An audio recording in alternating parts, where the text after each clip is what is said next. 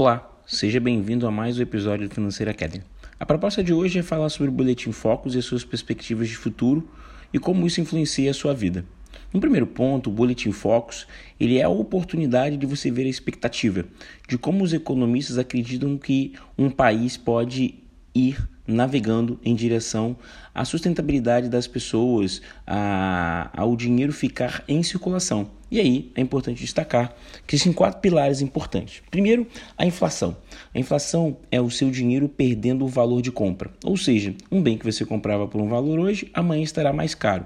E isso pode acontecer se o dólar subir pois o aumento do dólar vai deixar os produtos mais caros. Se os produtos ficam mais caros, as famílias não consomem.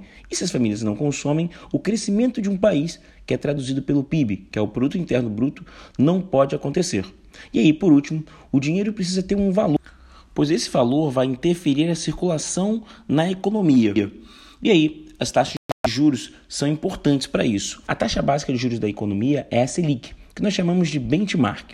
Então perceba, se o dinheiro fica mais caro, as famílias não consomem. Se as famílias não consomem, não tem aumento do PIB. Se não tem aumento do PIB, a circulação do dinheiro fica prejudicada. E aí vem a taxa de juros, ou seja, quanto o governo e as empresas vão ter de oferecer para você pegar os seus recursos e comprar títulos.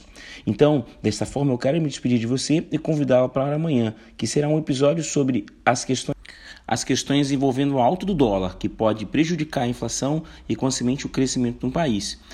E como isso pode influenciar o Brasil, uma vez que o dólar mais caro prejudica o consumo e deixa os produtos externos mais caros. Então, qual será a medida, como se proteger contra isso e quais são os títulos que podem se beneficiar desta alta do dólar. Até lá. Tchau, tchau.